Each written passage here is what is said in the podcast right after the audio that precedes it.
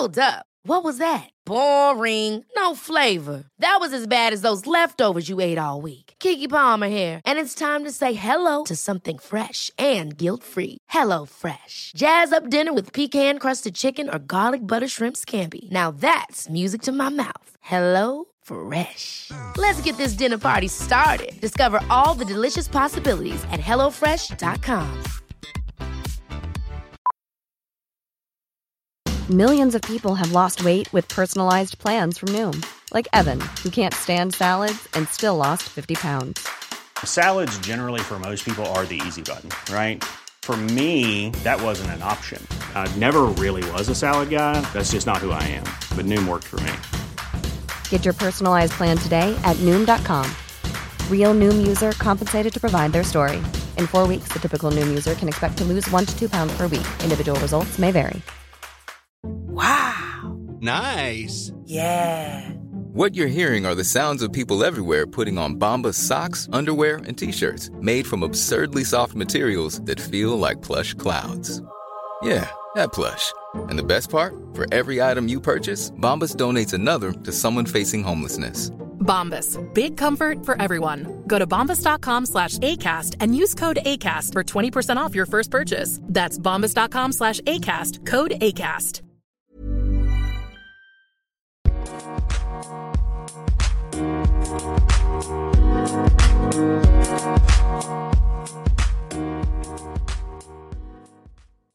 Bonjour à tous et bienvenue dans ce nouvel épisode. Alors au moment où j'enregistre, nous sommes à la cinquième semaine du confinement et je reçois donc à distance un professionnel dans tous les domaines que je vais citer ici, car il est humoriste, il est comédien, il est metteur en scène, il est musicien et chroniqueur radio.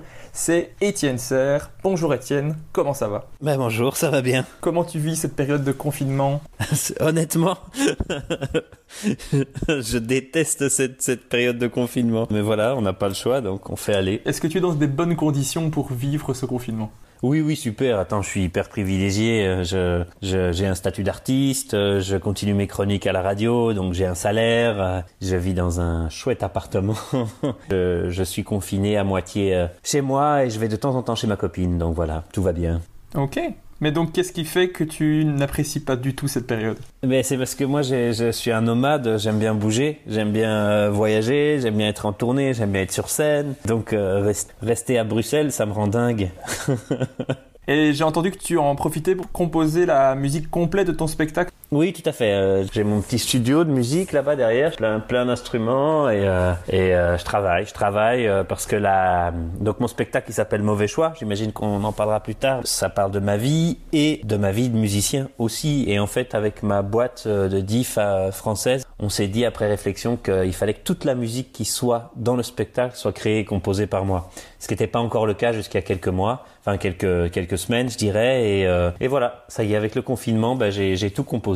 Ah, génial. Est-ce que tu arrives dans cette période de confinement à être productif et à écrire euh, de l'humour ou c'est difficile? C'est difficile et pas. Enfin, en fait, on vit rien. Euh, J'en parlais avec un ami là au téléphone, euh, PE, euh, que tu dois bien voir. euh, Je vois très bien. Voilà. Ben ouais, on vit rien quoi. Enfin, si, on vit tous la même chose. On est confinés. euh, on va faire nos courses. Quand on se balade dehors, les gens te croisent et on a l'impression d'être des pestiférés. Enfin, tu sais, on, on est un peu tous dans le même dans le même truc. Donc, pour des chroniques radio, c'est super parce que comme on partage tous la même chose, ben je dois pas chercher de thème. On vit. Donc, je parle du quotidien et, et le quotidien, je pense que pour des chroniques, c'est chouette. Ah, pour du stand-up et être un peu original pour un spectacle, je pense pas que ça sera très intéressant. Enfin, pour ma part, il y a toujours moyen de trouver, hein, mais euh, pff, tout le monde va faire des vannes sur le confinement, tout le monde va faire des vannes là-dessus et ça va être relou, quoi.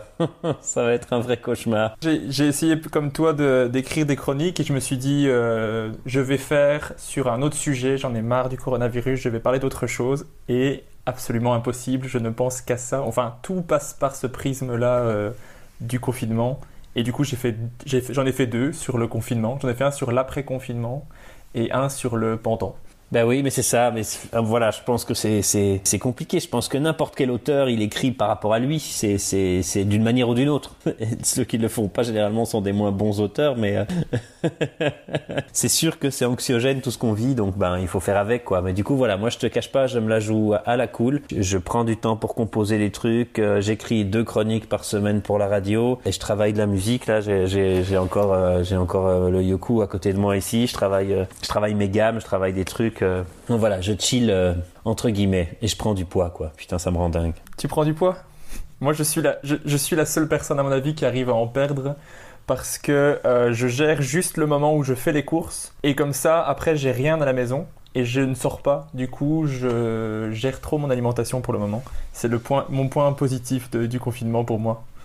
Ah, ça c'est plutôt cool. Moi je vais pas te mentir, je, fais les courses pour mes parents, que ils m'appellent tous les trois jours parce que je pense qu'ils font que bouffer, parce que c'est le seul plaisir qui leur reste. Je passe ma vie dans les magasins, alors c'est vraiment pas bien, mais bon, je prends des précautions. euh, Je suis devenu un geek euh, de la de la désinfection quoi.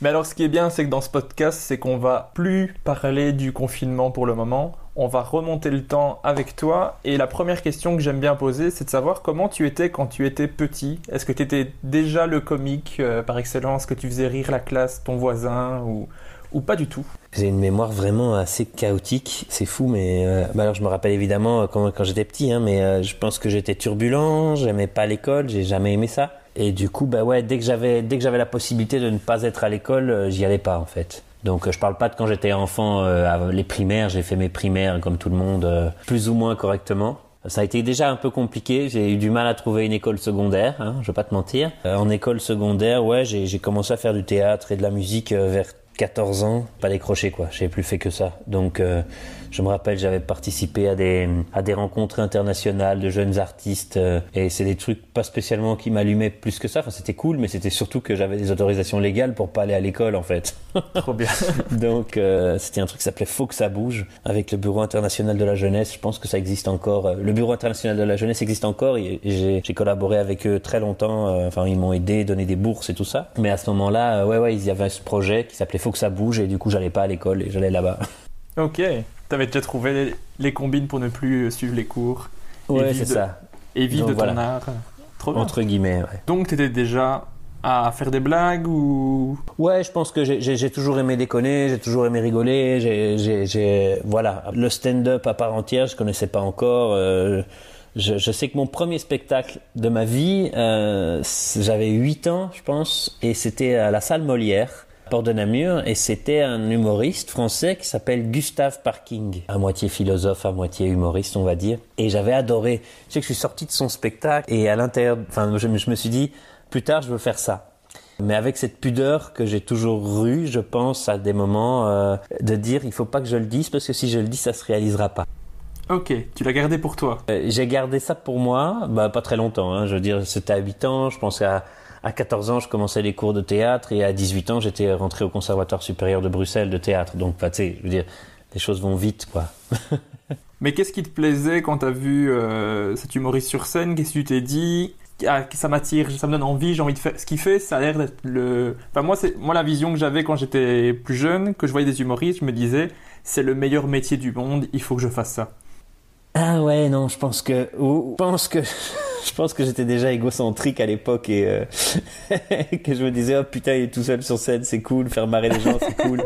Euh, mais non non, je, je, je- écoute, c'est il y a presque 30 piges, hein, donc c'est il y a 28 ans exactement que j'ai, ouais ouais, je suis derrière plus ce beau 20 ans. sourire, je ne suis plus tout frais, non, c'est clair. Écoute, j'ai des souvenirs, j'ai des images assez dingues euh, d'un spectacle un peu surréaliste, un peu starbé. Et voilà, je pense que j'aimais bien l'idée qu'on l'écoute, qu'on le regarde et qu'on partage un, un moment avec quelqu'un que tu connais pas comme ça et puis, puis que c'était fini, quoi. Enfin, je sais pas, c'est lointain, mais je sais que c'est ça l'élément déclencheur. Ça, je me rappelle comme si c'était hier. Après, donc, tu, tu nous as dit, mais t'avais déjà commencé la musique, t'avais commencé à 6 ans, si mes recherches sont bonnes. Ouais, c'est vrai. T'avais commencé avec le saxophone? Ouais, ouais, ouais, je sais pas où t'es allé chercher ça, mais c'est vrai, ouais. Ah, mais j'ai été voir quelques petites interviews, des trucs ainsi. euh, J'ai fait mes petites recherches. Ah bah écoute, ouais, ouais, j'ai commencé, euh, j'ai commencé avec le saxophone. Peut-être dire que ça s'est pas super bien passé avec mon prof. Non? non, pas du tout. C'était un trou de cul fini. Euh, on l'embrasse. c'est que on l'embrasse. Je tairai son nom, mais mais il est toujours musicien professionnel et, c'est amusant parce que 30 ans plus tard, j'ai pas changé d'avis. mais voilà. Euh, ouais, ouais, ça s'est pas super bien passé avec ce gars-là. Je pense qu'il fallait être une blonde à forte poitrine euh, ah. pour être euh, pour faire partie de ses élèves. Et j'étais un petit garçon un peu turbulent qui n'en faisait qu'à sa tête. Donc c'est sûrement avec le même prof que tu, que tu faisais du solfège et que tu séchais les cours? Non, c'est d'autres profs. j'étais une plaie. Non, moi j'étais infernal. Hein. Moi j'ai fugué à 6 ans. Euh, je, euh, il me déposait. En fait, il me déposait. Tu me demandais comment j'étais à l'école, mais j'étais comme comme ce que je vais te raconter là maintenant. Il me déposait à l'académie de solfège. Je rentrais. J'avais une vieille prof. Elle était. Je l'aimais pas quoi. Et quand j'aime pas, moi ça sert à rien de me d'essayer de faire de me faire faire quelque chose que j'ai pas envie quoi. Je la détestais cette prof. Et donc en fait, il, me déposait devant devant l'académie. Je rentrais puis je ressortais, j'allais me planquer dans le petit parc devant et j'attendais une heure. Et quand mes parents revenaient, je, je ressortais quoi et j'allais dans la voiture. Donc j'avais 6 ans, tu vois. Donc euh, ouais, j'étais un peu euh, une tête brûlée quoi. Ok, ben on salue tes parents qui ont eu beaucoup de courage apparemment. Ah purée, t'imagines même pas. Après au niveau musique, t'as commencé les percussions après? À 15, à 15 ans, t'es parti au Maroc. Ouais ou au Sénégal, je sais plus dans quel ordre bah, J'ai fait d'abord le Maroc, 14-15 ans, ouais, c'est ça. À ce moment-là, j'ai plus arrêté. C'est-à-dire que là, je suis revenu et j'ai commencé. Euh, c'est ma sœur, c'est ma sœur aînée qui m'a inscrit à un cours de musique. J'ai pris vite, euh, très vite, euh, deux heures, puis quatre heures, puis 12 heures de cours par semaine, et j'ai plus arrêté. Et est-ce qu'à ce moment-là, la musique c'était vraiment toute ta vie ou tu commençais déjà à t'intéresser à tout ce qui est théâtre, les autres arts, les humoristes que tu regardais à ce moment-là ou musique, musique, musique? C'est ce que c'est arrivé, euh, c'est arrivé plus tard l'humour. Euh, c'est-à-dire que à l'époque, il n'y avait pas, il avait pas le milieu euh, de l'humour qui est en train de naître et d'exploser en Belgique petit à petit là maintenant.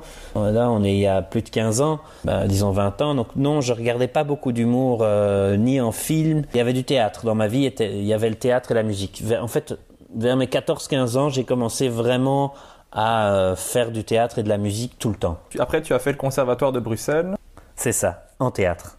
Et est-ce que tu avais un peu ce que ressentent euh, souvent les humoristes que avec qui j'ai pu discuter, qui ont fait du théâtre, c'est de reprocher au théâtre d'être un peu trop euh, figé, tu, tu te sens pas libre, ou alors non, toi tu, tu aimais le théâtre euh, comme il est?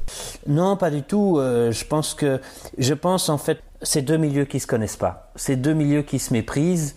C'est deux milieux qui parlent de l'autre très maladroitement alors j'ai la chance d'avoir été dans les, dans, les, dans les deux, vraiment. Euh, j'ai tourné, j'ai joué au théâtre pendant près de dix ans euh, et j'ai joué, euh, j'ai fait du jeune public, j'ai fait du spectacle de théâtre contemporain, j'ai fait de la comédie musicale. J'ai joué plus de 250 fois par an au théâtre pendant 7 à 8 ans. J'ai joué dans 7 ou 8 pays, plusieurs langues différentes. Donc ça s'est pas pour, me la raconter, on s'en fout en fait dans le fond, mais c'est pour dire que je j'ai pu euh, partager une certaine expérience dans ce milieu-là. Et je pense que oui, euh, il y a surtout de la méconnaissance, et c'est très dommage. Euh, mais c'est comme ça partout. Hein, c'est très dommage qu'il y ait cette cette confrontation et cette relation un peu ouais de manque de savoir en fait, de, de manque de connaissance sur l'autre et et voilà, c'est une sorte de racisme entre arts et c'est très dommage, c'est très dommage. Mais du coup non, moi j'aimais bien le théâtre. Je pense pas qu'il est figé, que du contraire, c'est un art très libre. Je pense pas que ce soit euh, un art juste pour de la bourgeoisie ou juste pour les vieux cons. Euh. je pense qu'il y a un théâtre de recherche. Je pense que c'est hyper important. C'est justement un des rares euh, milieux où on questionne encore la société, mais sans parce que c'est bien de vouloir rire, de, de se marrer, d'avoir un propos derrière des vannes. Je pense que c'est ce qu'il y a de mieux. Le rire est une émotion, donc l'humoriste va travailler souvent sur une émotion, le rire. Celle-là, c'est son objectif. C'est extrêmement difficile. Le théâtre a, et l'humoriste aussi peut le faire, mais le théâtre a cette tendance à pouvoir exploiter d'autres et travailler sur d'autres euh, champs d'émotion. Donc, euh, donc voilà, c'est pas le même, c'est pas le même travail. Par contre, les objectifs ou dénoncer des trucs, ça, peut être fait par l'un ou par l'autre, quoi. Mais euh, non, non, moi je ne me sentais pas du tout, comment dire, cloisonné dans quelque chose. Après, j'avais besoin, moi, pour mon plaisir, à moi, après dix ans intenses, de faire mon projet. Moi, c'était plus ça. C'était plutôt écrire le texte, écrire. Effectivement, dans mes personnalités, moi, ce que je voulais, c'est que j'avais envie de rigoler, quoi. J'avais envie de me marrer. Mais coupe-moi parce que sinon je fais des monologues interminables, c'est chiant pour les gens. Non, c'est pas chiant du tout. Moi, ça m'intéresse vraiment. Généralement, quand je coupe des trucs dans le, dans le podcast, c'est quand moi je dis des trucs qui ne servent à rien, mais je, laisse, je te laisse parler tant que je trouve ça intéressant. Mais je sais qu'avec toi, je risque d'avoir une heure où tu parles et en fait, après ma deuxième question. Ah Ouais, mais c'est ça, donc euh, c'est pour ça que je dis coupe-moi, coupe-moi, parce que je suis chiant, je le sais, tu vois. Mais non, franchement, moi, je trouve ça intéressant. mais tu avais aussi fait euh, un premier seul en scène qui, tu vas me dire, c'était plus un monologue de théâtre qui s'appelait, je te laisse le dire, Ah, c'est dégueulasse, c'est vache toujours. hein. L'effet de cercle. L'effet de cercle, ouais. C'est ouais, à l'époque où je ne savais pas que les jeux de mots c'était dégueulasse. Bah, ça l'est dev- ça l'est devenu, mais c'était c'était à la mode. Ouais, disons, disons, ouais, disons ça. Ouais. Donc ouais, j'ai écrit ce premier spectacle. En fait, c'était une commande au départ du centre culturel de, de Cours Saint-Étienne au départ, quelque chose comme ça. Ils sont venus, ils m'ont demandé d'écrire un 15 minutes, une pièce, tu sais, genre théâtre-action. Tu sais que tu vas jouer dans, dans des écoles pendant 15 minutes et puis tu as un débat euh, avec éventuellement un politicien, avec euh, un journaliste, etc., etc. Demandé d'écrire un 15 minutes sur euh, pour un- pour des jeunes adultes de 18 ans avec pour thème la- l'action d'aller voter. Au lieu d'écrire 15 minutes, j'ai écrit, euh, j'ai écrit une heure quart. Bon, oui, tant qu'à Et je faire. me suis dit, euh, parce qu'on avait un théâtre qui était prêté, les gens qui ont, qui ont fait la commande et tout ça euh, sont venus, il y avait une vingtaine de personnes, je me rappelle très bien, et j'ai dit, oui, c'est un peu plus long que prévu, ça va durer une heure quart. Et euh, là, t'aurais dû voir leur tête. Et ils ont vu le spectacle et ils ont dit, bah ok, on change rien, on adore l'idée, mais au lieu d'un débat, ça sera un spectacle, vraiment, et qui tournera... euh, dans les centres culturels et dans les écoles. Et du coup, euh, j'ai joué ce spectacle pas mal de fois et j'ai pris beaucoup de plaisir. Et là, on était dans du dans du one man, quoi. Il y avait 25 personnages, mais j'étais tout seul sur scène et euh, avec de l'humour noir, avec. euh, mais on est très loin de ce que je fais au jour d'aujourd'hui. Mais euh, mais voilà, c'est ce que j'étais à 25 ans et c'était très chouette. Ok, mais donc t'as pris goût au fait d'être seul sur scène, de créer ton truc personnel Ouais. et tout ça, quoi. Exactement. Comment le stand-up est arrivé dans ta vie? Parce que pour le moment, euh, on n'y est pas. On n'y est pas du tout en fait. On regardait pas beaucoup, tu n'en voyais pas beaucoup. euh, Ouais. J'ai fait pas mal de théâtre avec une compagnie jeune public, La Guimbarde, et on a tourné énormément. Donc en France, en Espagne, euh, en Hollande, en Suisse, euh, on a vraiment bougé beaucoup. Et à Paris, euh, on a travaillé pendant un mois dans un théâtre. Et là, ça a été formidable. On est allé, euh, dès qu'on avait des jours off, on allait voir des spectacles et j'ai été voir Dieudonné. Ok. À l'époque où c'était euh, encore bien de dire que j'étais voir Oui, des oui, tout à fait. À l'époque où c'était encore bien et on n'ira pas plus loin dans le débat parce que ça me casse les couilles, mais. euh, Je suis d'accord. Mais, euh, mais du coup, j'ai été le voir à la main d'or. J'étais au premier rang et j'ai pleuré de rire parce que c'était à mourir de rire. Ces spectacles étaient dingues à l'époque. Et du coup, à ce moment-là, j'ai commencé à en voir plein. Donc, on- c'est amusant parce que là, je suis vraiment rentré de nouveau là-dedans avec Dieudo. Et puis, j'ai redécouvert les autres. puis Gad, j'ai découvert Gad. Et puis, il y en a que j'aimais pas du tout. À l'époque, j'aimais pas du tout Franck Dubosc. Et pourtant, actuellement, au jour d'aujourd'hui, je trouve que c'est un des gars qui bosse le plus, en fait. Il bosse comme un fou sur ses textes. euh, voilà, c'est mes opinions, en tout cas. J'ai découvert ça, et puis euh, après, après le premier spectacle de mes 25 ans, euh, l'effet de cercle, je me suis posé la question, je me suis dit, ah putain, je ferais bien une carrière là-dedans. Et puis, je me suis dit, j'ai tourné un ou deux ans avec l'effet de cercle, et puis avec encore des spectacles de théâtre, et puis j'ai tout arrêté. Je me suis dit, bah, je, je vais écrire mon deuxième spectacle. À partir du moment où j'ai tout arrêté, j'ai eu une grosse panique. Et la semaine d'après, je faisais trois auditions. Un truc pour une comédie musicale, un pour un projet musical et un projet de théâtre. Et j'ai été pris pour les trois. Quand je me suis arrêté, ben j'ai repris de plus belle. En fait, euh, trois semaines plus tard, euh, j'étais dans d'autres trucs. Et puis la vie a fait que j'étais très heureux. Je me suis éclaté dans ces projets-là. L'humour est passé un peu et l'envie du one-man show. Sans doute parce que j'avais peut-être pas les armes, peur, euh, j'en sais rien, peu importe là. Mais, mais du coup, je l'ai pas, hum, je l'ai pas fait.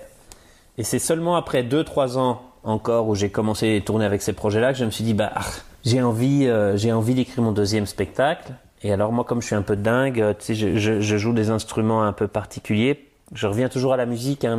mais quand j'ai vu des instruments que j'avais envie de jouer, je suis parti dans le pays d'où ça venait, tu vois. Et, le stand-up, j'ai fait pareil en fait. C'est juste un, système que j'ai construit.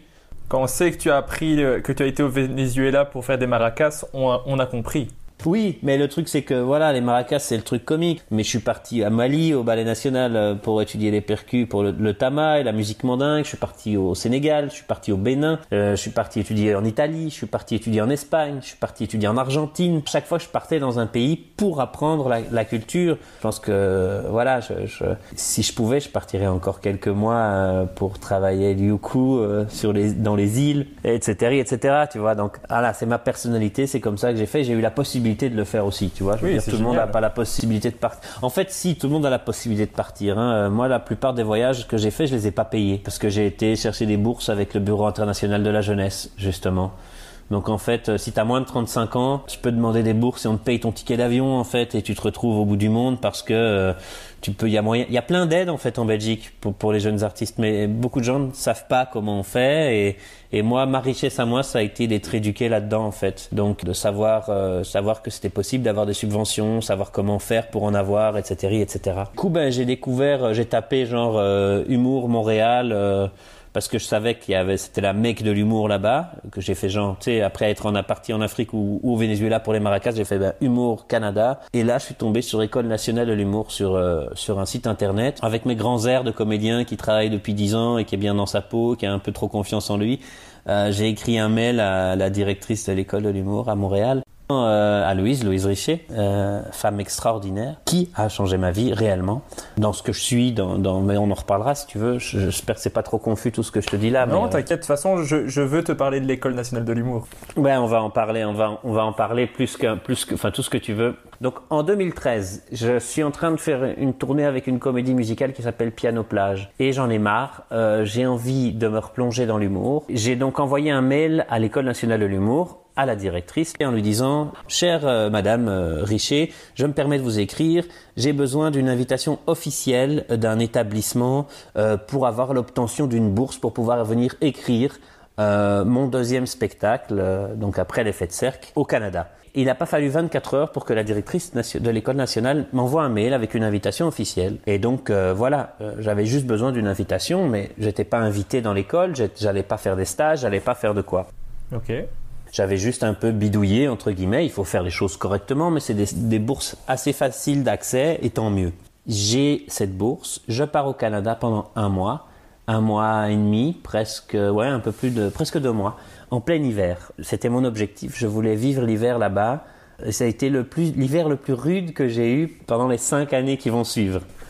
Il a fait moins 35, euh, le Saint-Laurent était complètement gelé, c'était extraordinaire. Et là, j'étais en semi-vacances et résidence d'écriture.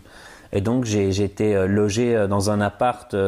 j'ai eu que des merdes en fait. Je suis arrivé là-bas, la personne qui devait me chercher, c'était pas la bonne. Enfin, elle, m'a planté. Du coup, j'avais pas de logement. Enfin, c'était l'enfer. Mais j'ai- tout trouvé. J'ai bidouillé de quoi. Et après, après avoir vécu en Afrique, je suis dire, le, Québec, c'est facile. Je te jure, même avec le froid, quoi. J'ai rencontré la directrice. J'ai pris quelques cours du soir pour voir ce que c'était, tu vois. Ben, parce qu'à un moment, j'avais quand même la curiosité de savoir ce que- ce qu'il en était.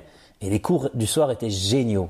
C'était vraiment. euh, les profs étaient sympas. J'avais euh, j'avais Christiane Vian comme prof, c'est elle qui a écrit euh, Un gars une fille, c'est elle qui a créé Un gars une fille, entre autres. Ils sont plusieurs auteurs, mais voilà, c'était un gros succès au Canada avant d'être racheté par les Français et d'être moins bien refait par les Français. Même si, c'est une très bonne série, hein, c'est une très bonne série, mais c'est pas tant que c'est moins bien en fait. C'est culturellement euh, au Québec, ça y va un peu plus quoi. Donc c'est un peu plus trash, c'est un peu plus ils osent un peu plus et du coup ben voilà quand, on a un peu baigné là- là-dedans euh, ben la version québécoise est très agréable à regarder qui n'enlève pas le le talent et le succès de, de la version française. J'ai capoté, comme on dit là-bas, et puis j'ai surtout eu rendez-vous avec la directrice pendant une heure. On a discuté, discuté de la vie et tout, et euh, elle est extraordinaire, hein, cette femme. Elle te, elle te perce à jour comme ça, elle te regarde dans les yeux comme ça, et puis elle a tout analysé, elle a tout compris. C'est, une, vraiment une, grande dame qui, a fait énormément et qui continue à faire euh, énormément pour l'humour. Et on a parlé une heure donc, et euh, ça m'a travaillé quoi. Tu sais, j'étais au début de mon voyage. Et je sais, ah, c'est cool, une école d'humour, bon, mal. Bref, euh, le temps passe, une semaine, deux semaines, trois semaines, je fais un trip, j'écris de, la merde, je prends quelques cours, et puis je, ça me travaille trop, il me reste une semaine et demie, je, la rappelle. Et je lui dis, il faut que je vous voie. Et donc là, on a reparlé une heure, et euh, j'ai dit, je veux faire cette école en fait. Je veux le faire, j'ai 30 piges, mais je veux faire cette école, est-ce que c'est possible? Euh, Par contre, euh, je peux pas venir faire l'examen d'entrée, j'ai une bourse pour venir ici, l'examen d'entrée se fait dans un mois et demi, je saurais pas, est-ce que c'est possible de le faire à distance? Heureusement, là, j'avais pris des cours du soir pendant trois semaines entre-temps avec plusieurs profs de l'école qui font partie du jury d'examen d'entrée. Et puis j'ai expliqué mon cas, j'ai expliqué ma carrière en tant que musicien, ma carrière en tant que comédien, et ils ont dit écoute, on va faire une exception, on va essayer de te faire faire un examen à distance. Ce qu'ils avaient, je pense, jamais fait. Ils ont pas peur de, de tester des trucs. Hein. Je sais qu'ils ne le referont probablement plus, plus trop parce que c'est un peu chaud. Tu fais un examen d'entrée, ça doit être la même chose pour tout le monde. Donc euh, euh, j'ai eu de la chance, j'ai eu cette porte ouverte et je l'ai prise. Donc euh, du coup j'ai présenté euh, les examens d'entrée. Il y a deux études. hein. Il y a écriture Et création. et création humoristique. Exactement. Mais je sais, mais j'ai le lien de l'école nationale de Ouais. l'humour dans mes favoris. hein. Donc, Ah, ben voilà. je, je connais euh, très bien le, le site et euh, souvent je m'interroge si je vais m'inscrire une fois ou pas. Comme Mais ça, il je t'en ai- faut, hein. je t'en ai déjà parlé. euh, T'as un- quel âge, Régis? J'ai 27. Bah vas-y, fonce. Fonce. Il faut faire cette école. Ce qui est génial en fait, qu'après c'est ma vision, mais euh, le one man show, c'est quelque chose d'assez individualiste, assez centré sur soi-même. C'est un gros travail sur soi en fait, de, de, de pouvoir faire rire. Moi j'aime pas trop hein, la, la branche art thérapie ou des trucs comme ça. Je pense que l'art peut développer et faire beaucoup de choses, mais mais voilà, je, tu fais pas une psychanalyse parce que tu fais du stand-up, mais il faut il faut être en accord avec soi-même. Il faut c'est c'est toi quoi. C'est vraiment un travail. honnête, et- quoi. Ouais, c'est ça. Je pense. Je pense aussi. Je pense que c'était- c'est une clé pour ça en fait. Ça a été une clé pour moi, ça l'est peut-être pas pour tout le monde. hein. J'ai plein de questions pour l'école parce que je, je suis trop intéressé. Mais c'était comment ton premier jour à l'école? Est-ce que tu étais stressé? Est-ce que tu étais excité? Est-ce que tu étais... Comment t'étais? Moi j'avais 30 ans, donc euh, c'est comme toi, tu vois, si tu vas, t'auras pas, t'auras pas 18 ans, tu te cherches pas, tu sais comment tu t'appelles, tu sais, tu sais ce que tu veux, tu as les objectifs, tu vois. Je trouve que le, plus rude en fait, c'est l'immigration, c'est les papiers d'immigration, c'est trouver un numéro d'assurance sociale, c'est tous ces trucs-là.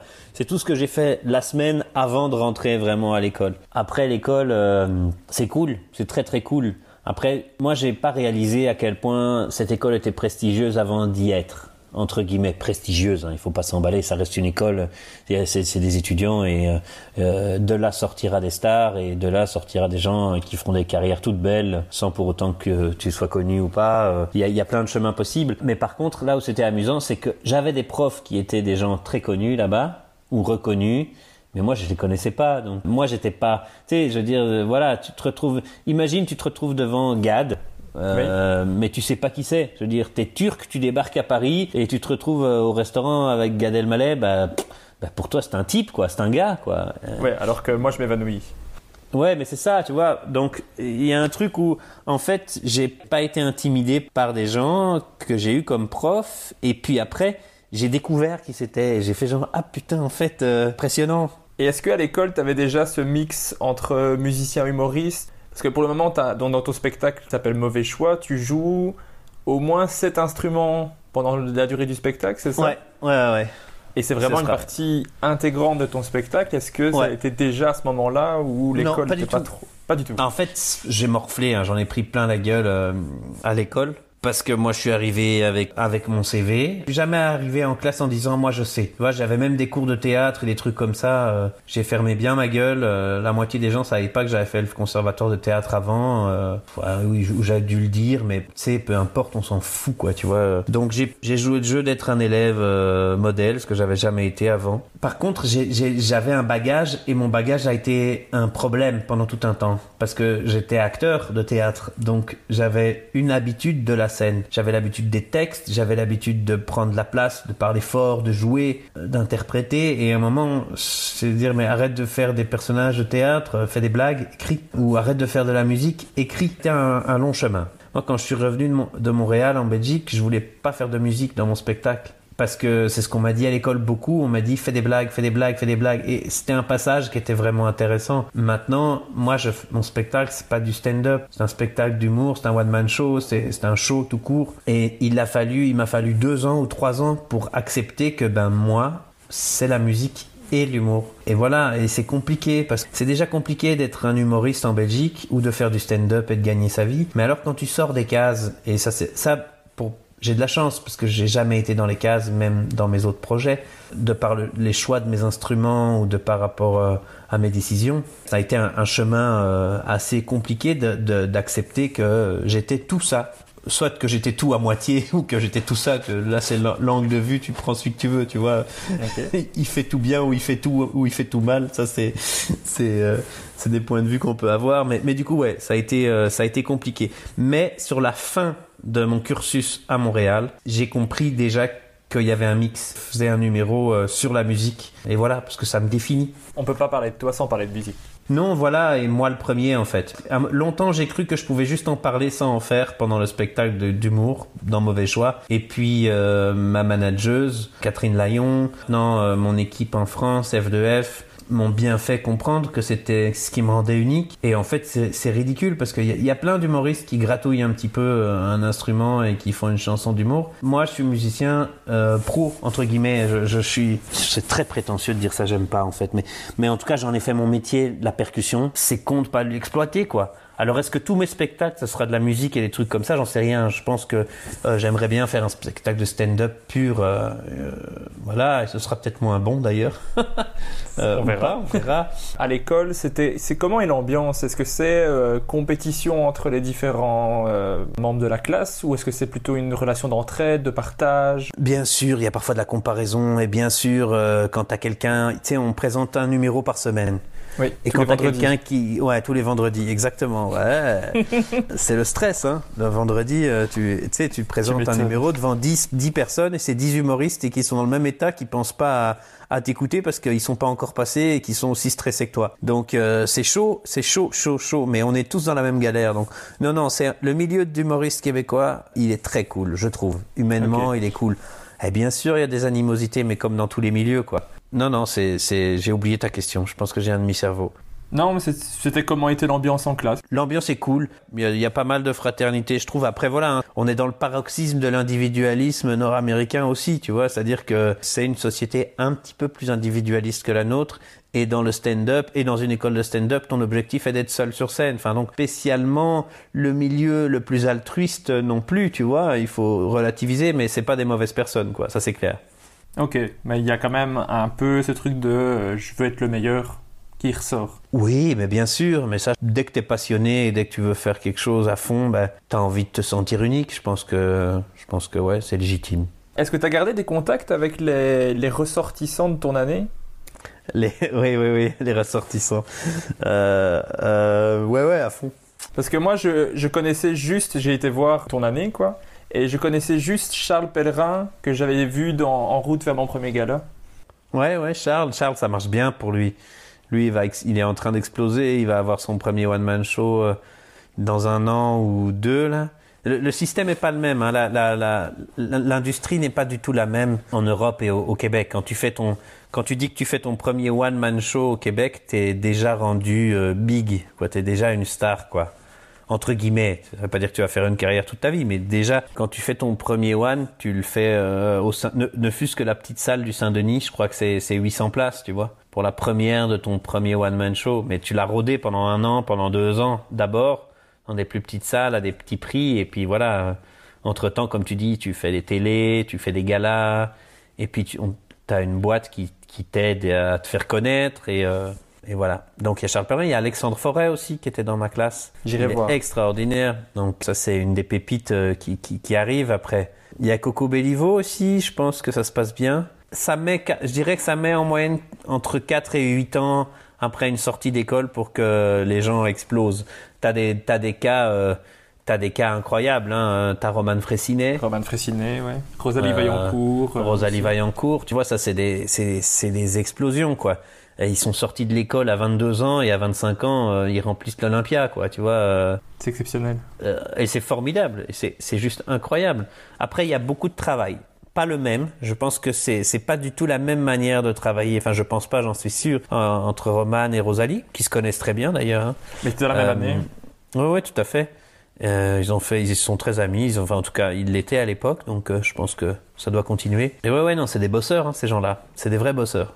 Ouais. Bah, Roman Frissinet, dans tous les podcasts, les interviews et tout ce que j'ai écouté sur lui parce que j'adore, tout le monde le définit comme un bosseur. euh, Allez, il fait que ça. Il écrit tout en permanence, des heures, des heures.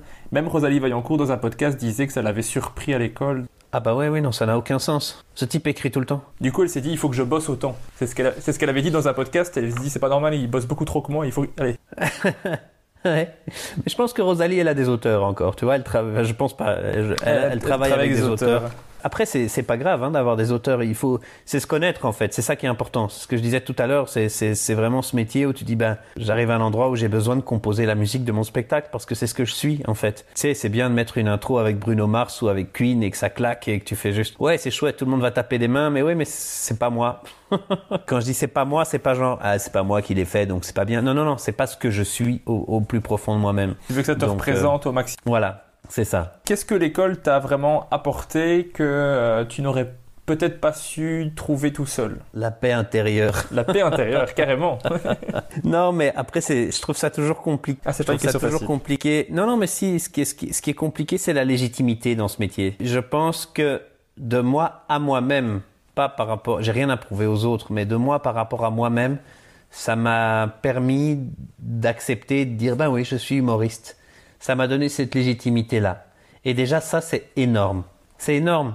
Parce que c'est c'est toujours dur. Je fais, tu fais quoi dans la vie? Bah, je suis humoriste. Ouais, mais tu fais quoi? Tu, ton, tu joues ton spectacle? Euh, Non. T'es en radio? Euh, Non. Euh, tu fais des chroniques télé? Euh, Non. Bah, t'es pas humoriste.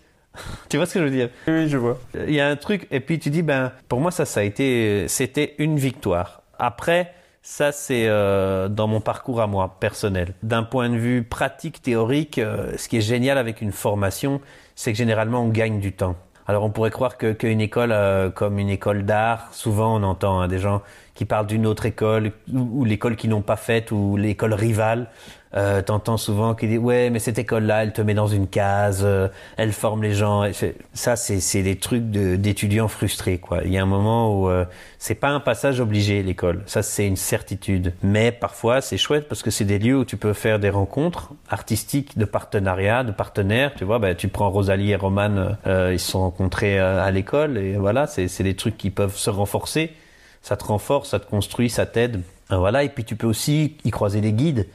Voilà, là en l'occurrence pour moi ça a été euh, euh, deux femmes extraordinaires. Il y a Louise Richer qui était la directrice et qui l'est toujours et euh, Chantal Lamar pour moi qui a été ma metteur en scène en, en show de sortie. Et, et voilà, c'est des gens qui ont des expériences incroyables et qui tout à coup peuvent être des guides. Tu sais, on, on est pré, on est préformaté. Hein. On dit toujours tu nais dans, tu, tu nais dans un milieu, tu nais dans de la classe moyenne euh, dans tel pays d'Europe ben euh, ton profil va faire que tu vas faire l'université, que tu vas t'en sortir, que tu la, la seule chose qui peut vraiment te faire éclater ta trajectoire, c'est des rencontres. Moi, ça fait partie des, des, des rencontres qui ont vraiment changé ma manière de voir l'art, de voir qui j'étais et de voir comment je travaillais sur scène avec des gens. Tu vois, la mise en scène avec Chantal Lamar, qui travaille, euh, qui est une humoriste, mais qui travaille surtout en télé, chroniqueuse. euh, euh, elle travaille dans une émission télé qui s'appelle Infoman, qui est géniale. Il y a un petit côté, euh, le petit journal de Canal+ de l'époque. Cette personne m'a vraiment montré qu'il était possible de, travailler avec une grande exigence, euh,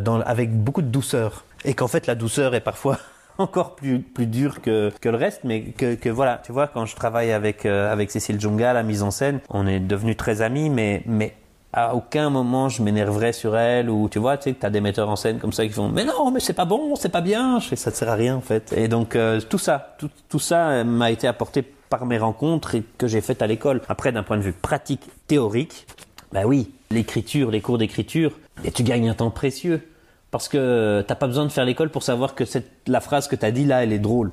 Mais par contre, ça te permet de savoir pourquoi, pourquoi ta construction est correcte. En fait, c'est, tu, prends trois balles, euh, tu vas apprendre à jongler dans ta cuisine, tu vas regarder quelqu'un qui jongle, t'es pas débile, tu sais que tu vas y arriver, mais ça va peut-être te mettre 6 heures ou 10 heures ou 15 heures ou 20 heures. Si t'as un prof à côté qui te corrige et qui fait non, non, non, ton mouvement est pas bon, respire, fais ça, fais ça, tu vas apprendre trois fois plus vite en fait. C'est un gain de temps et surtout, c'est un lieu que je défends beaucoup. Hein. C'est pas pour rien que je fais venir les Québécois chaque année ici et que je continue à avoir des liens euh, très forts avec l'école. C'est parce que c'est un lieu très riche culturellement par rapport à ce milieu-là. Ça fait 30 ans que ça existe, il y a 30 ans d'histoire. Et rien que ça, c'est déjà énorme en fait. Parce que donc, avec des hauts et des bas, avec des artistes incroyables, avec des gens qu'on a complètement oubliés.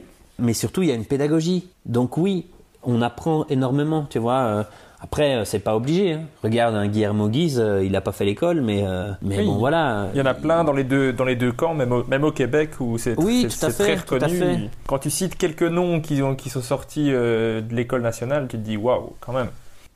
Ah ouais, ouais, ils ont, ils ont, un, ils ont un beau parcours. Hein. Il y a du Mike Ward, il y a du Martin Matt, euh, Roman Fressinet, il y en a plein, il y en a plein. Ouais, à fond. euh, euh, Louis-José Houd, Laurent Paquin, François Bellefeuille, il me semble Stéphane Fallu, Adib Al-Khalidé. Oui, Adib. Il y en a plein, il y en a plein, plein, plein, plein, plein. Ouais, ouais, il y en a un sur deux quand même qui est sorti. Donc, on va pas se mentir, c'est un beau palmarès. Et ce qui est génial, c'est que ceux qui ne l'ont pas fait côtoient énormément ceux qui l'ont fait aussi. Et du coup, le savoir se transmet. Hein. J'aime bien cette idée de le savoir, ça se partage. Donc, euh, on n'est pas obligé de faire l'école. Et puis, puis c'est ça qui est chouette en fait. C'est que ça, en fait, le, le bénéfice de l'école, c'est que ça a professionnalisé cet art-là, quoi. Apparemment, quand tu vas jouer au Québec, tu te dis c'est tellement mieux fait, enfin plus assumé. Les gens le considèrent vraiment comme un. Un art. C'est ce que disait Bilou dans. Enfin, Benoît Delabille dans le- il y a deux épisodes.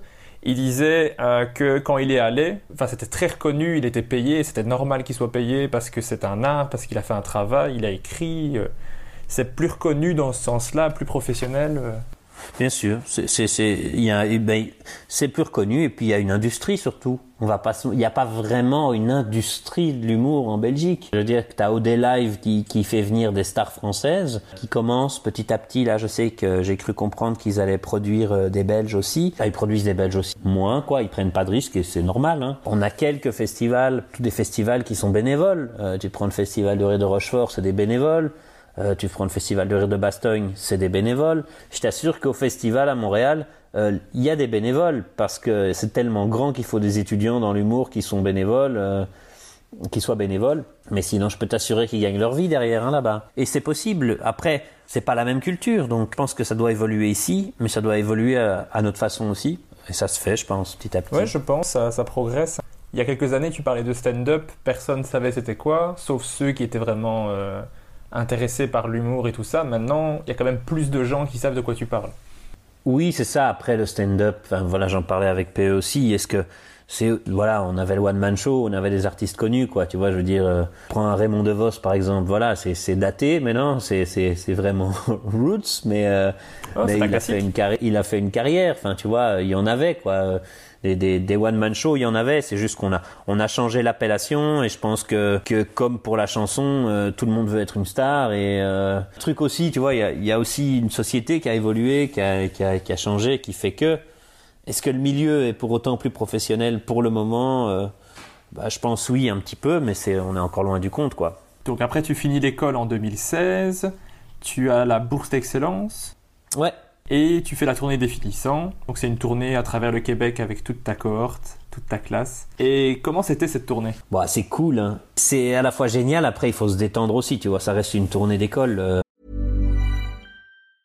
Cool fact a crocodile can't stick out its tongue. Also, you can get health insurance for a month or just under a year in some states. United Healthcare short term insurance plans, underwritten by Golden Rule Insurance Company, offer flexible, budget friendly coverage for you. Learn more at uh1.com. Hey, I'm Ryan Reynolds. Recently, I asked Mint Mobile's legal team if big wireless companies are allowed to raise prices due to inflation. They said yes. And then when I asked if raising prices technically violates those onerous two year contracts, they said, What the f are you talking about, you insane Hollywood ass? F- So to recap, we're cutting the price of Mint Unlimited from $30 a month to just $15 a month. Give it a try at mintmobile.com slash switch. $45 upfront for three months plus taxes and fees. Promo for new customers for limited time. Unlimited more than 40 gigabytes per month. Slows. Full terms at mintmobile.com. C'est cool. C'est, c'est-à-dire que c'est cool. On fait des salles euh, de, de, de 50 places. On a, t'en fais une de 600. Euh, t'en fais plus des, des 200, 150, 200. Ce qui est très chouette, c'est qu'on joue au Comédia euh, de Québec. On dort au Château Frontenac avec avec les grandes stars et on est traité. Ça, c'est très très chouette. Euh, Puis on est entre potes. On a on a fait deux ans euh, tous ensemble. Moi, j'avais pas beaucoup de cash quand j'étais euh, parce qu'il fallait payer les études, euh, le loyer et tout. C'était chaud quand même. Du coup, j'ai pas eu le temps de visiter beaucoup le Québec, donc c'était cool de pouvoir euh, balader euh, un peu partout dans le Québec parce qu'on en fait des kilomètres quand même. Tu vois, on a on est allé sur la côte nord, on a quelques jours de route, quoi. Tu vois, et ça c'est cool. C'est pas non plus la grosse tour. C'est là où c'est très marrant. Moi, j'ai, avec quelques concerts et des trucs comme ça, j'ai tourné dans des hôtels 5 étoiles, tu vois. et, j'ai fait des salles de 5000 places ou de 10 000 places, tu vois. Et quand tu te dis, bah, tourner de l'école de l'humour, bah, on dormait à deux dans le même lit à l'hôtel, quoi, tu vois ce que je veux dire. Donc, toute proportion gardée, oui, c'est une expérience extraordinaire.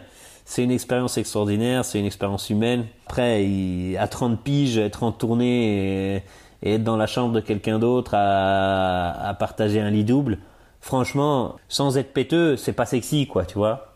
C'est-à-dire, à un moment, voilà, il arrive un âge où, voilà, quand, quand moi, ça faisait, ça fait, ça fait, ça faisait dix- plus de 10 ans que je, je tournais euh, en tant que comédien et j'ai pas besoin de luxe, loin de là, mais d'avoir ta chambre, tu vois, c'est, C'est bien. c'est pas que sexy quoi voilà mais bon voilà c'est parce que j'étais déjà un vieux con à ce moment-là et, euh, et voilà mais mais sinon c'est très cool Donc tu n'as vraiment pas fait l'humour pour la thune.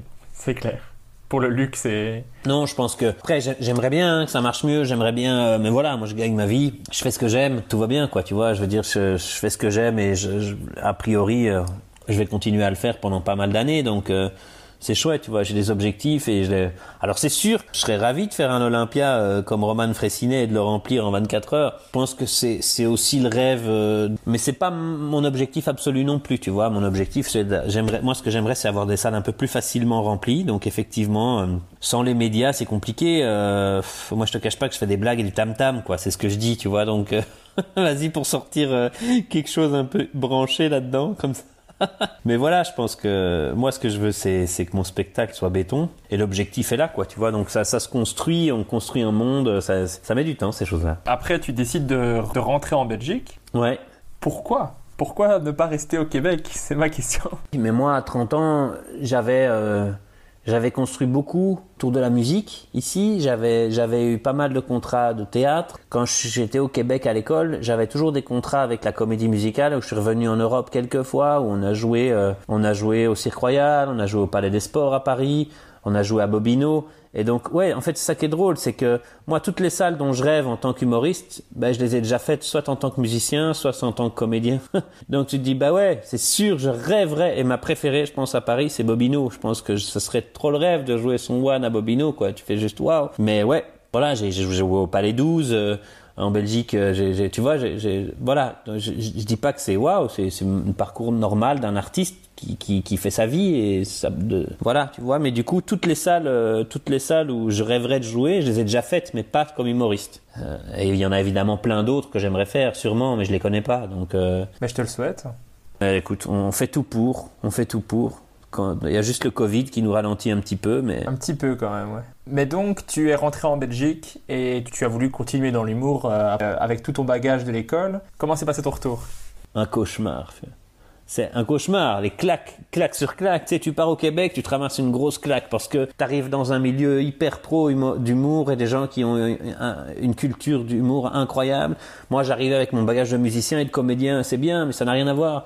Donc, je me suis fait rétamer à Montréal. Puis, je reviens de Montréal avec ma bourse d'excellence de l'École nationale de l'humour. Tout est, tout est marqué pour que tout se passe bien, tu vois, et pa! Je fais euh, le King's The Next Prince of Comedy et je me rétame au deuxième tour. Ok. Bon, parce que j'étais fatigué, stressé, que je déteste les concours et que j'ai eu un trou, j'ai eu un trou de mémoire, j'ai été déstabilisé.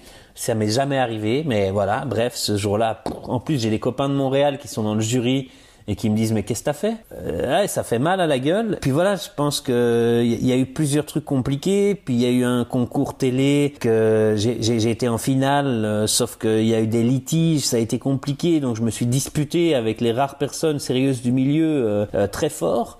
Et puis tout ça est passé, mais, mais, mais tout ça a été une année d'émotions intenses. Euh, j'ai fait des concours, euh, Bastogne, des trucs, je me suis rétamé partout, mais je, je savais même pas, j'étais pas inscrit à des concours. Enfin bref, ça a été très compliqué euh, la première année de me retrouver et de retrouver du sens parce que je revenais avec des liners mode euh, nord-américain qui fonctionnaient là-bas et puis je me disais ben, pourquoi ça fonctionne pas ici? Et puis il a fallu que je me retrouve en fait, c'est que je me recentre, que je trouve une direction, la mienne surtout, ma direction et pas celle que l'école m'a donnée, pas celle qu'on attendait de moi ici, mais la mienne quoi. Et là, tu as vraiment après enchaîné les scènes. Oui, j'ai fait plein de scènes et puis puis il y a eu des rencontres, il y a eu ma rencontre avec Cécile Jonga aussi, assez vite. Euh, Cécile, on s'est rencontrés euh, dix jours après que je sois atterri à Bruxelles. Ça a été une rencontre humaine, ça a été un coup de cœur avec Cécile. On s'est vraiment trouvés. On a fait une ou deux radios ensemble, un ou deux petits trucs. Et on est devenus très potes en fait. Et puis ça s'est fait naturellement que je fasse sa mise en scène, elle- parce qu'elle avait, elle avait des metteurs en scène, puis qu'elle a viré, et puis elle m'a demandé de le faire. Et, et depuis... euh, on s'est plus lâché. On se voit un peu moins maintenant parce qu'on a chacun nos vies, on travaille beaucoup, elle encore plus. Et, euh, et du coup voilà, mais on, est- on reste très proches. Tout à coup faire la mise en scène, tout à coup c'était crédible parce que j'avais fait l'école de l'humour, euh, je suis, j'étais metteur en scène de formation, j'avais fait beaucoup de théâtre, j'avais déjà fait de la mise en scène. Le conservatoire, tout ça, ouais. Ouais, c'est ça. Donc tout à coup, ben, ah, ça, ça a été un, un chouette, un chouette truc. Puis on a, on a fait un spectacle, un 30-30 à deux. Puis euh, de là, euh, petit à petit, tout, tout s'est débloqué petit à petit. Tu vois, j'ai commencé à faire les concours en Belgique. euh, J'en ai gagné quelques-uns.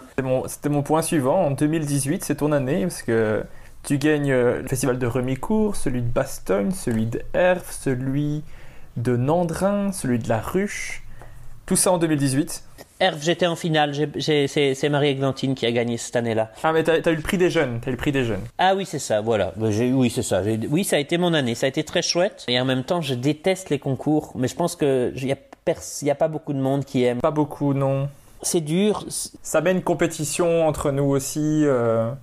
Oui, tout à fait. Et en même temps, il faut, pas se leurrer. Hein. Je veux dire, euh, il y a une compétition d'une d'une manière ou d'une autre. Euh, Il y a ceux qui travailleront et qui feront leur vie et ceux qui ne la feront pas. Toujours préférer un plateau où chacun vient faire son travail et reste intègre avec lui plutôt que de se réjouir que, que son pote se soit planté et que, et que du coup tu risques d'avoir un prix derrière. Voilà, c'est pas ma manière de fonctionner. C'est dans la vie, ma vie de musicien, je suis percussionniste. Et un percussionniste, c'est quoi? T'es là pour porter le projet d'un autre. T'es là pour amplifier l'émotion que quelqu'un d'autre induit. C'est ça, être percussionniste. Et je pense que mon âme d'humoriste est la même. Le savoir, ça se partage. L'expérience, ça se partage. Et tu peux choisir de la garder pour toi, mais ça ne sera jamais riche que pour toi-même. T'es connu comme ça, enfin, tous les humoristes en Belgique, même euh, moins connus, euh, se connaissent tous, et je crois que tout le monde est d'accord pour dire que Étienne, c'est la personne qui va te donner des conseils, euh, sans, sans se la péter, mais juste parce qu'il a envie de te partager du savoir, comme tu disais. Moi, c'est souvent comme ça qu'on parle de toi. On parle de toi qu'en bien, généralement. Ça, ça cache quelque chose. Il faut toujours se méfier. Je pense que c'est comme ça qu'on avance. Enfin, c'est ma manière, c'est ma, ma manière de voir le monde et de, de comment j'ai envie de le voir, en fait. Il y a plein de choses que je fais pas assez, tu vois, je, je pas assez bien, mais j'ai eu la chance de voyager beaucoup. On m'a toujours tendu la main, euh, trouvé, j'ai toujours logé chez l'habitant, j'ai toujours, enfin, tu vois, je suis pas non plus un babos avec mon, mon pantalon large, mon sarouel et les trucs, mais, mais je pense qu'il doit y avoir un peu de ça en moi. Je veux dire, je pense qu'une main tendue, c'est jamais désagréable dans un métier qui est suffisamment difficile. Tu veux te lancer dans ce métier-là, t'es de la scène ou le métier de l'art, tu vas galérer. La vie va te faire galérer sur plein de trucs. Ça sert à rien d'en rajouter. Si on peut se marrer autour d'une bière et papoter, se donner des conseils ou des points de vue, après, c'est pris, c'est pas pris, on s'en fout, tu vois. Est-ce que ça, ça vaudra ce que ça vaut, mais euh, j'ai pas le temps de commencer à donner des coups de coude, quoi. Mais non, j'ai pas le temps. C'est bien. Avec toutes ces scènes que tu as faites euh, dans ta vie, mais on va se, lim- se limiter peut-être à l'humour, c'est quoi la meilleure scène que tu as faite? Le, le plus beau cadeau que j'ai eu, la- le festival du rire de Bastogne pour jouer mon spectacle complet. Donc j'ai joué cette année euh, devant 700 personnes grâce à David Martin, euh, Catherine Layon et tous les autres, l'équipe des bénévoles euh, là-bas. Écoute, il y a eu ça il y a eu le festival d'Avignon. Voilà, mais, mais c'est le plus beau cadeau parce que j'ai fait une bonne représentation, ce qui n'est pas toujours le cas. Je me suis senti bien sur scène. Il y avait Freddy Tougo qui était là à la présentation. C'est un type. si tu me dis que dans le milieu on dit de moi que je suis sympathique et généreux, c'est rien du tout à côté de ce que Freddy Tougo est. Mais lui aussi, lui aussi. C'est ce type est extraordinaire. C'était vraiment cool. Il a fait une présentation de mon spectacle génial. Euh, On était dans les coulisses et j'écrivais une vanne d'ouverture de spectacle que je voulais changer pour là-bas. Il était là. C'était c'était juste magique et tout a tout a matché. Première vanne du show. Paf, il y a, il y a toute la salle qui rit. Tu dis ça y est, en fait c'est bon et tout à coup c'était magique. J'étais sapé comme jamais. Euh, j'avais tout et tout était. euh, j'avais un son putain. J'avais. Ce qui est génial, c'est que pour la première fois de ma vie en tant qu'humoriste, j'avais le son que je voulais comme quand j'étais musicien. J'avais des putains d'enceintes, j'avais un- une table avec toutes les entrées que je voulais. Et ça, c'est un cadeau, quoi. Tu fais juste parce que ça change tout, mon spectacle.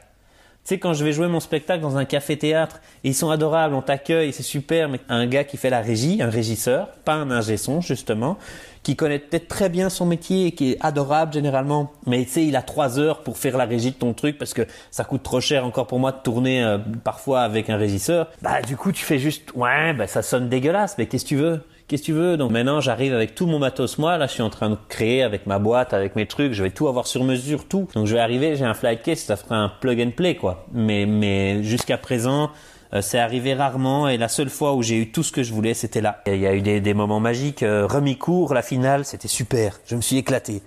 D'un moment de grâce, comme ça. Tu vois, c'est ça. Tu sais, quand, quand tout à coup ça rit à tout, que tu t'oublies, que tu sais plus ce que tu dis après euh, t'es sorti, c'est, c'est des petits moments de grâce. Mais c'est pour ça qu'on fait ce métier, je pense. Tu vois, c'est pas. Ah, mais j'y étais, euh, donc. Ah, ben sais- voilà. Je suis un fan. hein. Toutes les personnes que j'invite, c'est que des gens qui me font rire et que j'adore ce qu'ils font. Pleurer de rire au moment de ta copine qui fait du crossfit. Ouais, tout à fait. Ah, je- j'en j'en pleurais.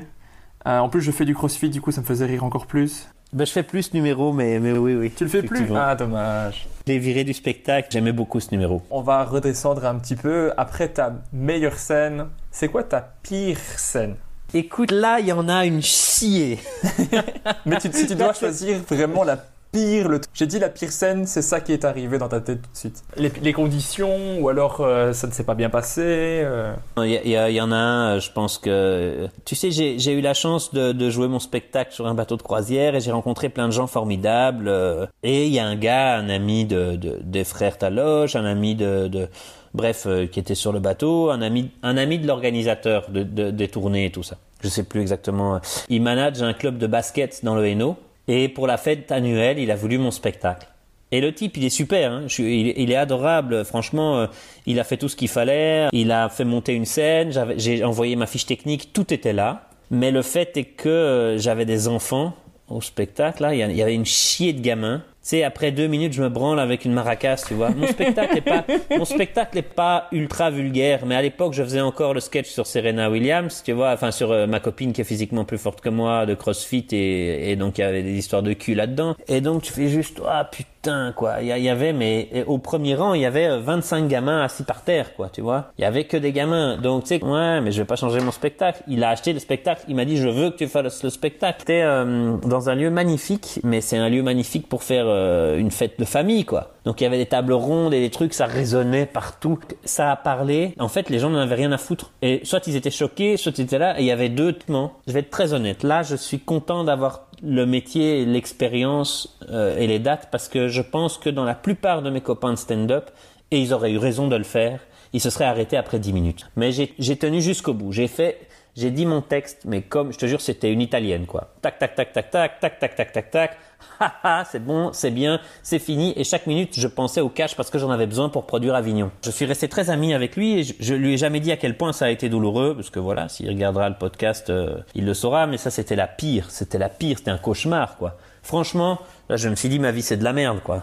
Bah, c'est généralement ce que tu te dis quand tu fais un bid. Hein. C'est pas je suis le meilleur, c'est clair. Euh, ouais, non, ça c'est clair. Putain, ça c'est. Mais c'était un cauchemar. Un cauchemar. On a tous une. euh, J'adore poser cette question et en même temps, euh, ça fait mal de re- revenir là-dessus. Ah putain. Maintenant, tu fais de la radio comme chroniqueur sur Vivacité dans la récré de midi.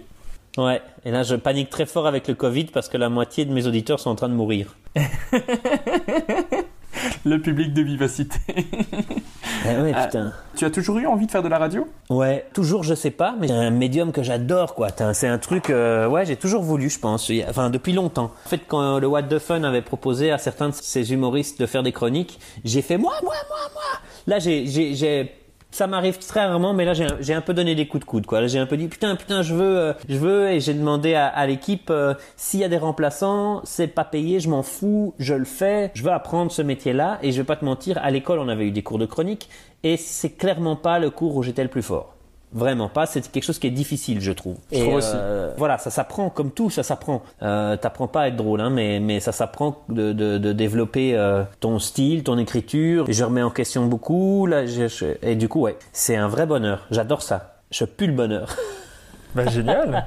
Mais c'est c'est super parce que du coup, tu peux continuer à le faire pendant cette période. Ouais.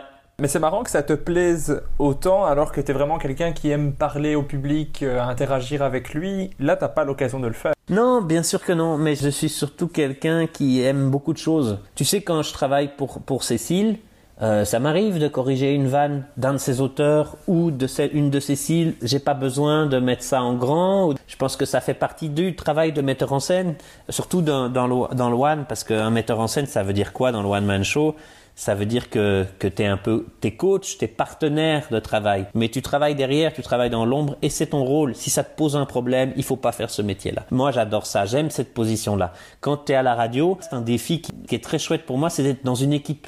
Euh, l'équipe de la récré du midi, elle est super. Je, je, veux, je veux pas faire de la lèche, mais, mais c'est une équipe très humaine.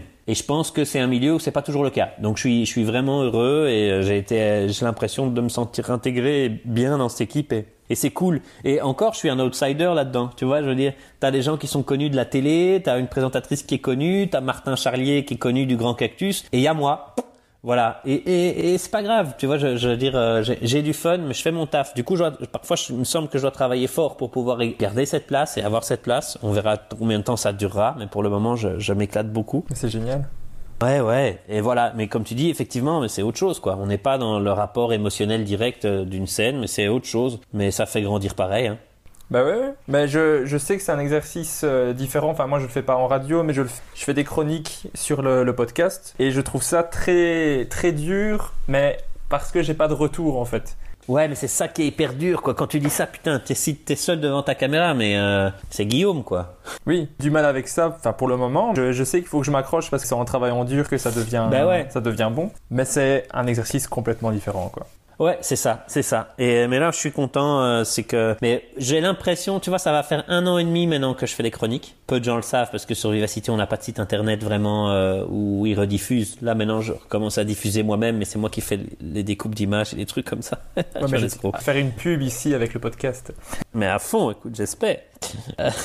Un an et demi que je fais des chroniques, je commence à être fier de certaines chroniques. C'est pas pour rien que maintenant je les mets sur internet et tout ça. Après, on aime, on n'aime pas. Il y en a qui sont meilleurs que d'autres. Avant, je le faisais pas parce que ça se faisait pas automatiquement par ma boîte. Du coup, voilà, il m'a fallu un an et demi. Mais ça, c'est mon rythme, hein, c'est mon chemin. Et euh, voilà, certains diront que c'est bien, d'autres pas. On peut pas plaire à tout le monde. De toute façon, en humour, c'est tellement subjectif que tu pourras pas plaire à tout le monde. C'est clair. Alors pour le moment, tu te consacres à fond à ton spectacle Mauvais Choix. Tu tournes en Belgique, en France, en Suisse, hors coronavirus, bien entendu. T'as même joué ton spectacle en espagnol, il me semble. Alors non, il est, il est traduit, et ça s'appelle Mala Decision. Ça fait partie de mes envies parce que j'ai eu la chance de jouer au théâtre euh, quelques fois euh, en Espagne, bah, partout en Espagne en fait. Je rêve de pouvoir euh, jouer en tout cas un 15 minutes ou un 25 ou un 30 pour commencer euh, du one en espagnol. Mais on peut pas tout faire en même temps, malgré que la traduction a été faite assez vite et elle va devoir avoir des corrections et tout ça. euh, Ça se fera, mais ça se fera quand, quand je pourrai. Parce que j'ai beaucoup d'amis là-bas, j'ai beaucoup d'amis en Espagne, des musiciens et des artistes et d'autres. Et du coup, euh, voilà, ça se fera. Ça fait partie des envies. Bah c'est chouette. J'espère euh, jouer un jour en anglais, moi. Mais ouais. Mais moi, j'a- j'aurais bien aimé, mais j'ai capitulé. L'anglais, ça sera pas, c'est pas fait pour moi, donc. euh, Mais moi, je suis prof d'anglais, donc il y a déjà une... Ouais, mais c'est ça. Mais du coup, euh, il faut, faut pas attendre, quoi. Faut aller à Montréal faire l'école, hein. C'est ça. Continue à, à me faire hésiter. Est-ce que tu penses continuer avec ton spectacle encore euh, un ou deux ans ou tu prépares déjà le suivant? Comment ça se passe euh, dans ta tête? J'espérais faire le festival d'Avignon qui est annulé et tourner deux ans avec le spectacle. Donc là, je vais faire le festival en 2021 en espérant qu'il se fasse et tourner deux ans après encore avec celui-là. Donc euh, ça veut pas dire qu'il y a plus de création, il y a les chroniques pour le moment. J'ai des envies, mais euh, pour le moment, tu sais, il y a un moment, tu, tu bosses comme un, un taré sur un spectacle, t'as envie qu'il tourne. Que tout le monde l'ait vu, quoi. Ben ouais, c'est ça, euh, ou en- du moins que tu l'aies joué euh, 150, 180 fois avant de dire que bon ben voilà, on passe à autre chose. Après, j'ai pas envie de, de traîner le même spectacle tout le temps, mais c'est vrai que entre maintenant et il y a deux ans, euh, au début de l'écriture réelle de, de ce spectacle, il y a plein de choses qui n'ont plus rien à voir, quoi. Alors là maintenant, il bougera plus trop, euh, encore que. Mais voilà, je commence à en être fier. je commence seulement à en être fier. Je voulais un peu savoir comment t'écrivais en fait. Est-ce que tu es du genre à écrire des petites notes et après à te mettre sur ton bureau et écrire pendant des heures? Ou alors tu écris euh, un petit peu tous les jours? Comment ça se passe? Moi, j'écris à la deadline. Je, je, j'ai un petit souci pour ça, c'est que euh, voilà, ce qui est bien, c'est comme j'ai deux chroniques semaine, par exemple. Vu les budgets, par exemple, qu'on me paye et le salaire qu'on me donne, je travaille 5 heures d'écriture par chronique, pas plus. Ce qui n'est pas énorme.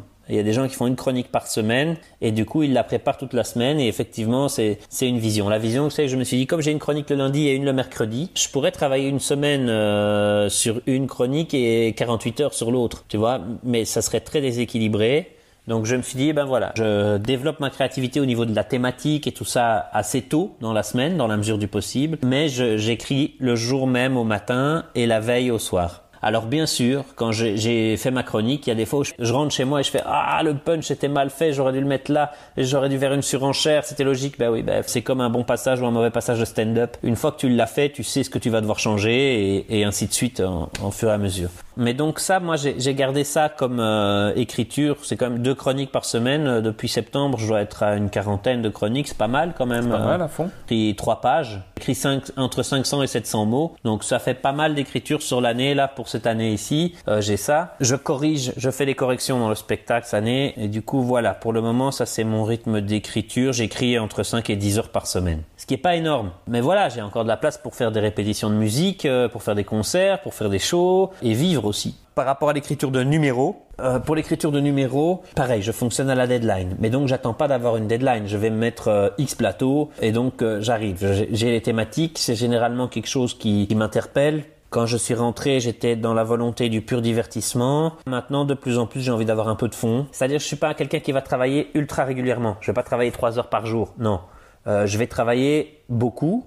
Je suis un bosseur quand même. Je peux bosser à fond pendant 3 heures euh, ou pendant euh, 10 heures à fond sur un truc, je tourne en rond, je tourne en boucle, voilà, et puis pas pendant pendant les 24 heures qui vont suivre, tu vois. Par rapport à ça, je suis un peu instable. Après, comme j'avais souvent des deadlines, ben, je travaille tout le temps en fait. Et puis le travail chez moi, le travail appelle le travail. C'est pour ça que le confinement c'est dur. C'est au plus je travaille, ben, ah ouais, mais j'ai pas le temps. Ouais, bah donc pendant deux heures tu vas écrire et pendant il faut que ça sorte quoi. Et là, je fais juste bah ouais, j'ai 10 heures. Bah je vais d'abord regarder une petite série Netflix là. Et, ouais, c'est plus difficile. Après voilà, là, je, je- le temps d'accepter les changements, les annulations, les trucs, et puis on va se réinventer quoi. Est-ce que tu es du genre à écrire au mot à mot ou alors tu écris euh, bon je vais parler de ça et j'y vais ou alors c'est des petits points?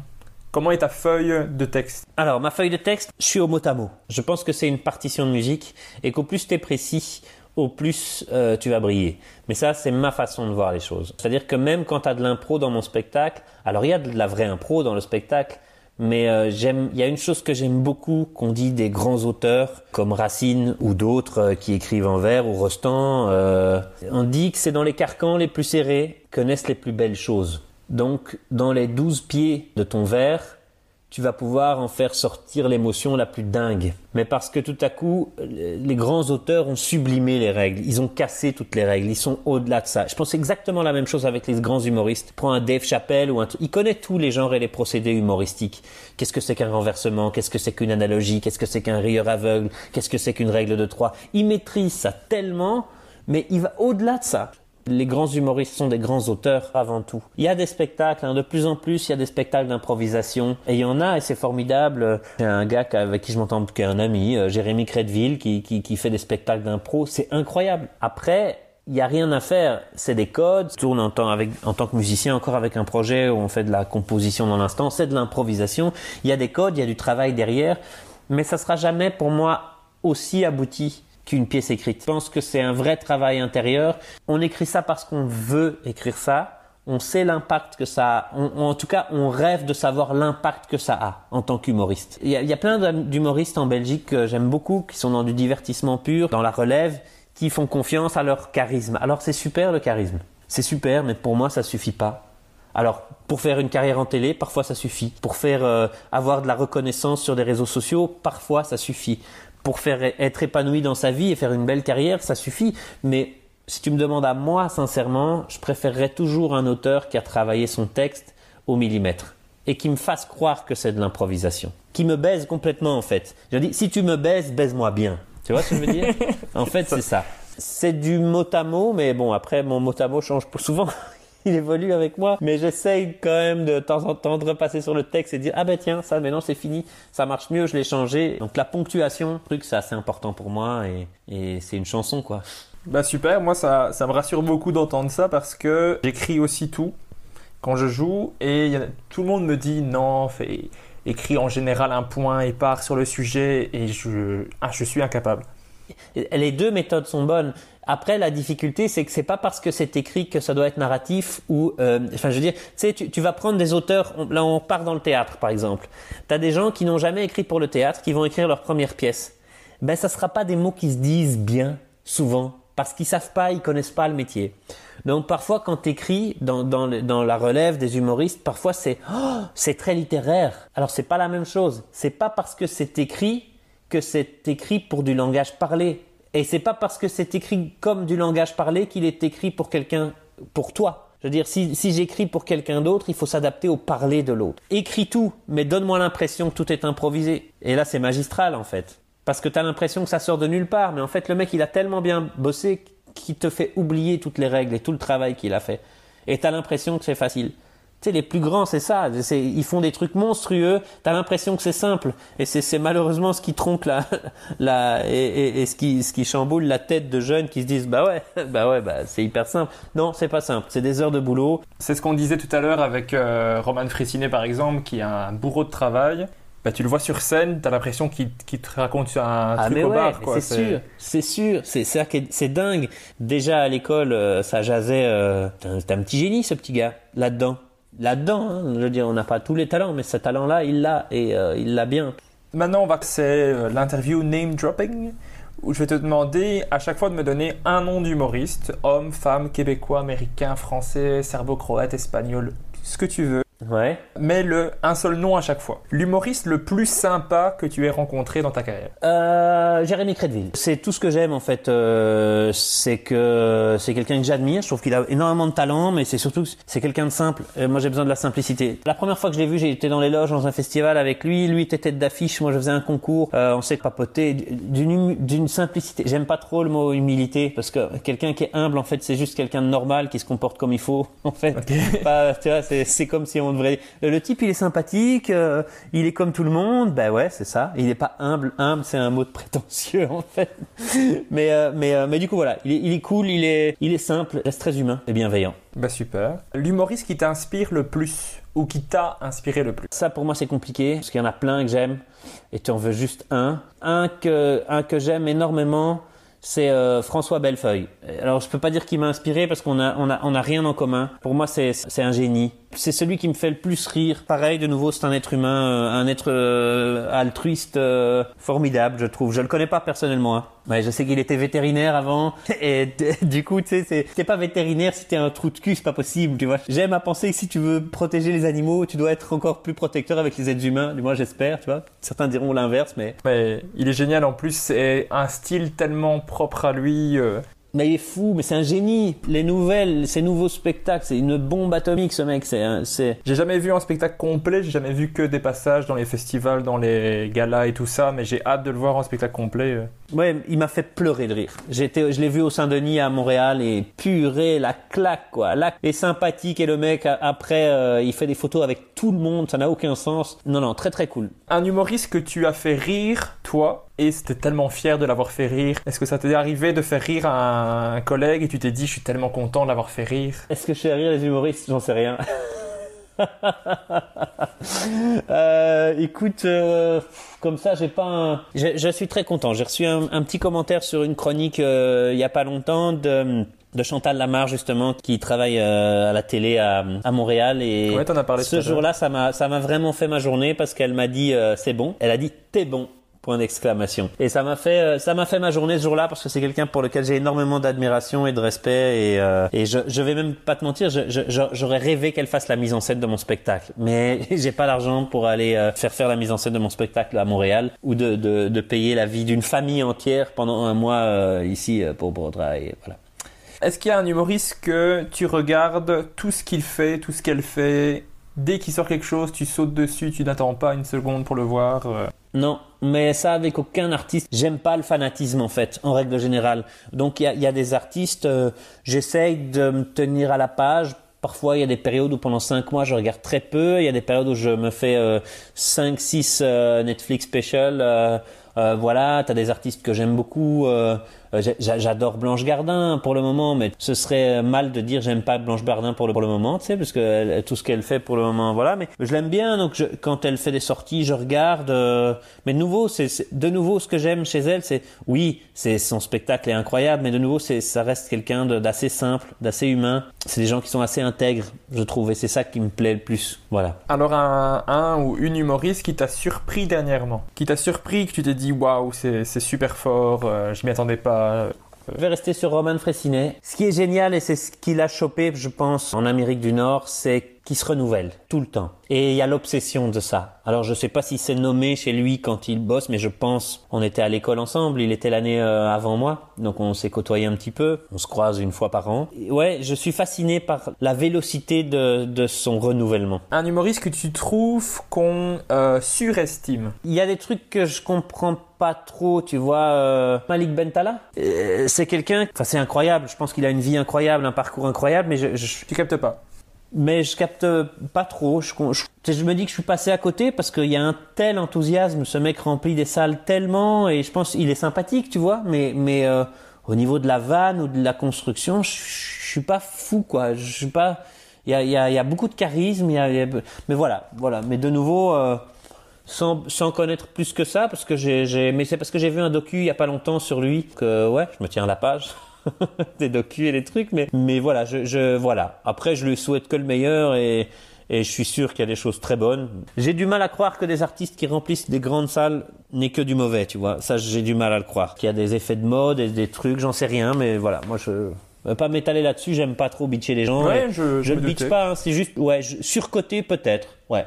Est-ce que tu, en- tu trouves par contre qu'il y en a un qu'on sous-estime? Tu te dis, euh, cette personne, je comprends pas qu'elle soit pas connue par le monde entier tellement que c'est fort. Écoute, euh, Tu peux dire toi-même. hein. Non, non, non. je- Alors là, franchement. euh, Non, non, je pense, pense que justement, c'est des, des, des- il y a des chemins de vie. Je pense que tu as des artistes qui sont incroyables et qui sont bien meilleurs que certains qui sont mis au devant de la scène. Ça, c'est sûr. À mes yeux, il y en a. Il y en a vraiment. euh, Et il y en a beaucoup. Mais, mais euh, est-ce que c'est c'est intéressant de les nommer ou quoi? Je sais pas. Je pense que, je pense que justement, c'est un métier où tu as, aussi un facteur chance.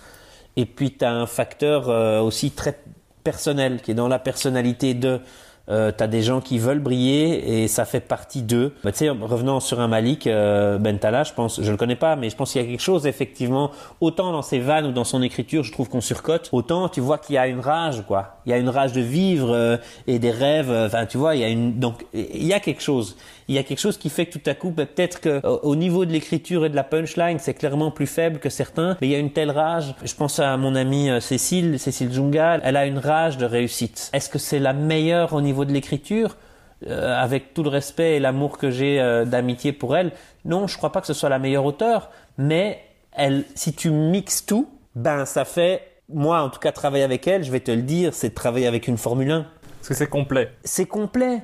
Et je pense que c'est ça. Et du coup, effectivement, il y a sans doute des gens qui sont sous-cotés. Mais euh, mais il y a, il y a parfois des raisons et parfois pas. Et puis parfois, tu as des gens qui sont juste pas au bon endroit au bon moment. Euh, voilà, tu vois. euh. En fait, maintenant tu me dis ça, il y, a- il y a tous les trucs, il y en a plein qui reviennent. Des gens je me dis, ah, ou oh, mais je vais rester là-dessus. Il n'y a pas de souci. Est-ce qu'il y a un, spectacle que tu recommandes vraiment à tout le monde? Un spectacle que tu as regardé plusieurs fois Ou vraiment, dès que quelqu'un te parle un peu d'humour, tu te dis il faut que tu vois ce spectacle Ou est-ce qu'il y en a un en particulier? Ouais, il y a des spectacles que j'aime beaucoup. euh. Ou tu disais que tu regardais des Netflix specials Est-ce qu'il y en a un que tu te dis il faut que tu le vois? Dave Chappelle, moi j'adore. Il n'y a rien à faire. Je, je- je suis fan. euh, Je suis fan, ce type est un fou. Ce type est un génie et j'aime l'intelligence en fait qu'il a derrière tout ça. euh. Et on arrive au dernier moment où je te demande cette fois de choisir entre deux humoristes. Donc je te donne deux humoristes, tu me dis lequel tu préfères entre les deux. C'est vraiment très personnel. ça. Ok, vas-y. Entre Martin Matt et Mike Ward. Mike Ward. Après, Martin Matt, c'est un génie. Hein. Entre Gad Elmaleh et Jamel Debbouze. Euh, Gad, sans- en fait, sans hésiter, Gad.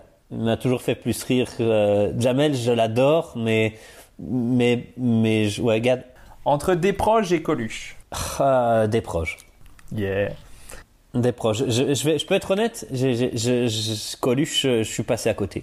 Pour moi, Coluche, je suis passé à côté, j'étais trop petit et pour, ça a mal vieilli pour moi, tu vois. Pour moi, ça a mal vieilli, alors que Desproges, il y a, il y a des trucs qui n'ont pas mal vieilli. Moi, je- Ouais, c'est ça. En fait, c'est très franco-français d'une France euh, qui est très différente de nous à l'époque. Et maintenant, je trouve qu'on est beaucoup plus proche de, de la France. Enfin, la société est pas la même. Enfin, bref. Alors là, je vais, je vais commencer à être un peu plus salaud dans les choix. Tu dois choisir entre Cécile Junga et Manon Le Pomme. Cécile Junga.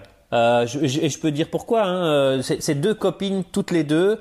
C'est deux personnes qui ont un talent incroyable. Là, on n'est même plus dans l'objectivité, on est dans de la subjectivité. J'ai passé tellement de temps avec Cécile et c'est un... Voilà, tu vois, je- c'est comme ma petite sœur Cécile.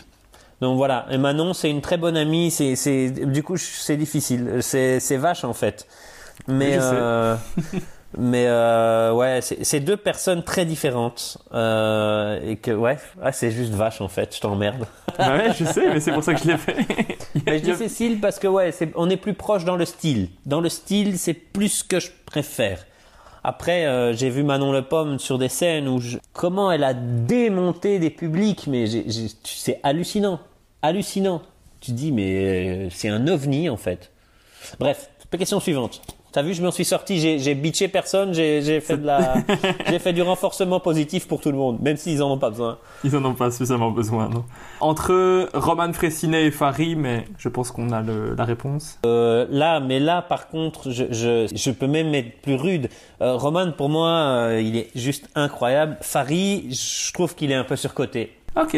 Ah, moi, je l'ai vu, en- je l'ai vu en spectacle et j'ai adoré. J'ai vraiment pleuré de rire. Je, connais pas assez, mais je te cache pas que j'ai vu, vu un spectacle de lui, euh, en- un complet, et qui dure plus de deux heures. J'en pouvais plus, quoi. Il est un peu trop égocentrique. Enfin, je sais pas, j'en sais rien. Il s'aime un peu trop, je trouve. Mais voilà, ça, un je le connais pas, tu vois. Peut-être ce mec est super cool. Après, ce que t'aimes souvent, tu le disais, c'était la simplicité. Lui, il est pas dans ce. Non, c'est ça. Du coup, en fait, je pense que c'est plus ça, tu vois. Peut-être que si je le connais, que je le rencontre, ça serait cool, tu vois. Mais, mais dans, la- tu vois, j'ai, pas besoin d'être aussi bien sapé pour monter sur scène. C'est bien d'être sapé, mais je- il y a un moment où je fais, ouais. Alors, euh, plus dur à choisir euh, entre Fanny Ruet et Dena. Dena, c'est pas une question de talent ou de truc, c'est, nouveau dans les personnalités. Je, je m'entends bien avec les deux personnes, je pense, en tout cas. Je suis plus proche de l'humour de Dena, en fait, que, que de celui de Fanny, même si euh, le 5 minutes qu'elle a fait, je- j'ai pas vu son spectacle complet. euh, Ah, je te le conseille. à Fanny. Le 5 minutes où elle a fait je sais pas combien de millions de vues, c'est une tuerie ce numéro. C'est, Sur le quand elle l'a enregistré, euh, euh, c'est une tuerie. Je te conseille d'aller voir le spectacle aussi. Franchement, je l'ai vu à Mons et très, très, très, très bon. Dès que je peux, j'irai la voir, c'est sûr et certain. Entre euh, Louis C.K. et Dave Chappelle. Dave Chappelle. Après, c'est les goûts et les couleurs. Hein. euh, Louis C.K., bah oui, je veux dire, euh, c'est une machine. Il est extraordinaire, mais voilà, je, je... Dave me fait plus rire. Entre Ino JP et Guillermo Guise. Guillermo Guise. Sans hésiter, mais c'est parce que Guillermo, pour moi, il est sur scène, il est bien sur scène. Ino, il se cherche encore sur scène. Ino, c'est un superbe auteur. Et je- enfin voilà, c'est un avis. Et il y a des moments où Ino, j'ai vu péter des salles, mais ça n'a aucun sens parce que tout à coup, il a ce, ce moment de grâce, tu vois. Et quand il a ce moment de grâce, il a une écriture tellement incroyable. C'est pour moi un des meilleurs auteurs que je connaisse. Mais il sert pas encore bien son texte souvent. Tu vois, il y a une fragilité par rapport à ça. Guillermo, c'est une machine, mais je- j'en parle avec Ino, on est amis, on est vraiment amis, donc il fera ce métier. Quoi qu'il arrive, il, fait ce métier. Est-ce qu'il sera plus auteur, plus humoriste? Je sais pas encore. Moi, au jour d'aujourd'hui, je, je sais pas, tu vois. Ou les deux, il fera peut-être les deux. euh, il le fait, hein. Je veux dire, il le fait déjà. J'attends le moment où ça va exploser, en fait. Et alors le dernier, et c'est parce que j'ai pas réussi à te foutre dans la merde depuis le début, du coup, entre euh, Raph et Rudy du What the Fun. Rudy. Voilà.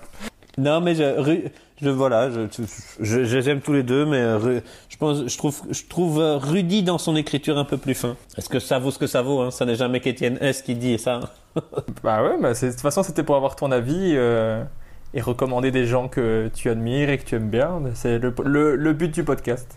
Ben, en tout cas, merci beaucoup d'y avoir euh, participé. On va, on va faire un petit peu de pub pour toi, euh, même si pour le moment, on ne sait pas trop te voir sur scène. Mais où peut-on trouver toutes les infos te concernant? Ben, j'ai un site internet, etienne-s.be. Tu peux aller sur ma page Facebook, Etienne S officiel, et mon Instagram, Etienne underscore S underscore humoriste. Et ben voilà, merci beaucoup euh, et j'espère à très bientôt.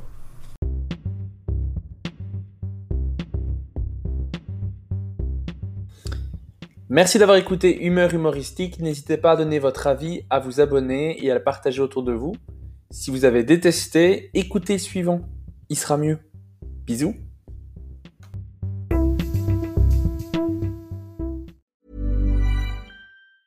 Hi, I'm Daniel, founder of Pretty Litter. Did you know cats tend to hide symptoms of sickness and pain? I learned this the hard way after losing my cat, Gingy. So I created Pretty Litter, a health monitoring litter that helps detect early signs of illness by changing colors, saving you money and potentially your cat's life. Pretty Litter is veterinarian developed, and it's the easiest way to keep tabs on your fur baby's health right at home. Go to prettylitter.com and use code ACAST for 20% off your first order and a free cat toy. Terms and conditions apply. See site for details. Hold up. What was that? Boring. No flavor. That was as bad as those leftovers you ate all week. Kiki Palmer here, and it's time to say hello to something fresh and guilt-free. Hello Fresh. Jazz up dinner with pecan-crusted chicken or garlic butter shrimp scampi. Now that's music to my mouth. Hello Fresh. Let's get this dinner party started. Discover all the delicious possibilities at hellofresh.com.